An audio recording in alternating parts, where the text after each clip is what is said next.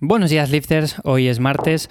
Hoy os voy a hablar acerca de un ejercicio que llevo incluyendo bastante tiempo y que no sé por qué no había hablado hasta el momento de él.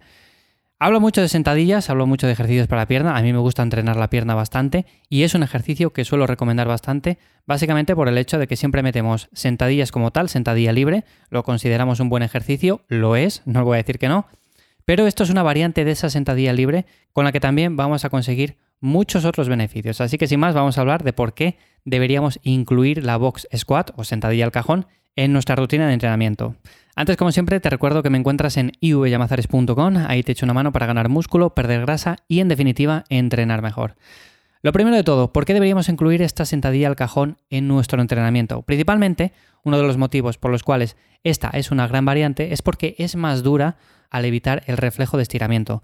Cuando estamos haciendo una sentadilla normal, una sentadilla corriente, bajamos más o menos de forma controlada. Esto es algo que siempre aconsejo porque hay personas que bajan como un ascensor y esto no es nada recomendable, sobre todo si buscamos la ganancia de músculo. Hay que bajar mínimamente controlado, hacer una excéntrica en la cual no voy a decir pausada porque evidentemente estamos cargando con un peso que es bastante grande, entonces no vamos a bajar ahí en 8 segundos, pero bueno, sí podemos tardar unos 3 segundos más o menos. Entonces, haciendo una excéntrica más o menos controlada, luego tenemos el reflejo de estiramiento que nos ayuda a subir. Esto lo podemos también controlar haciendo una variante que es simplemente sentadillas con pausa. Ahora bien, en lugar de hacer las sentadillas con pausa, la primera variante que yo incluiría sería esta sentadilla al cajón, porque va a hacer que ya eliminemos ese reflejo de estiramiento y por lo tanto la subida, la fase concéntrica, sea mucho más dura. De hecho, probarla si nunca lo habéis probado y vais a notar cómo tenéis que bajar el peso de forma considerable al hacer este tipo de sentadillas, que en un principio puede parecer sencilla, porque dices, bueno, a ver, me siento y luego vuelvo a la posición inicial, parece bastante fácil. No, no es para nada fácil. El segundo factor por el cual considero bastante importante esta variante es porque elimina puntos de estancamiento, ya que puedes establecer una profundidad específica en función de tus necesidades.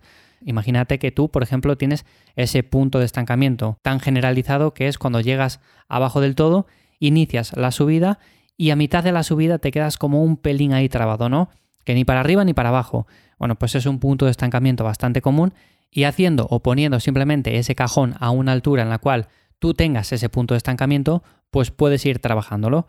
Evidentemente, vamos a coger mucho menos peso del cual manejamos en la sentadilla tradicional, pero con esto lo que vamos a conseguir es, al llegar al punto más bajo, eliminamos, como digo, ese reflejo de estiramiento e iniciamos la subida mucho más controlada y para la cual necesitamos mucho más reclutamiento. Así, de esa manera, aunque el peso sea menor, cuando volvamos a trabajar con una sentadilla libre, una sentadilla normal, vamos a tener ese punto de estancamiento mucho más trabajado y vamos a progresar también más. Así que este es uno de los beneficios por los cuales incluir esta variante hace que mejoremos en otros muchos ejercicios. Siempre hablo de ser específico, o sea, si queremos mejorar en dominadas, hay que hacer dominadas, si queremos mejorar en banca, hay que hacer banca, si queremos mejorar en sentadilla, hay que hacer sentadilla, pero también podemos incluir variantes de este tipo que van a venir muy bien.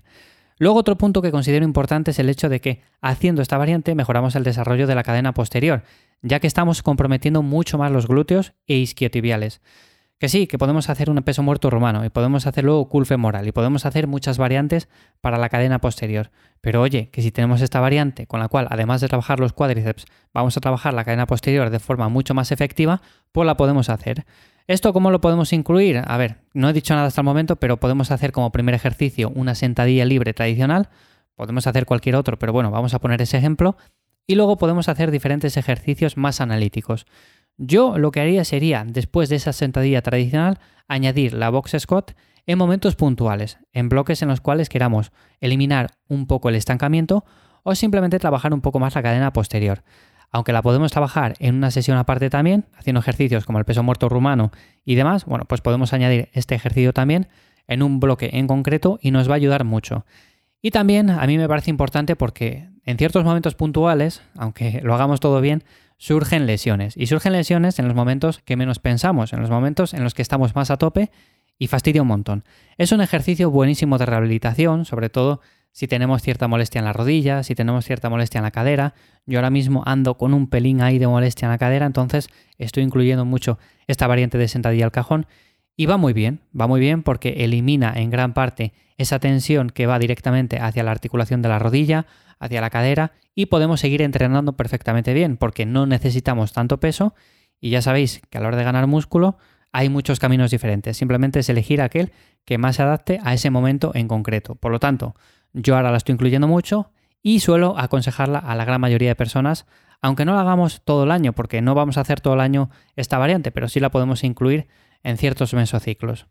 Así que simplemente esto es lo que quería contaros un poco hoy acerca de la Box Squat.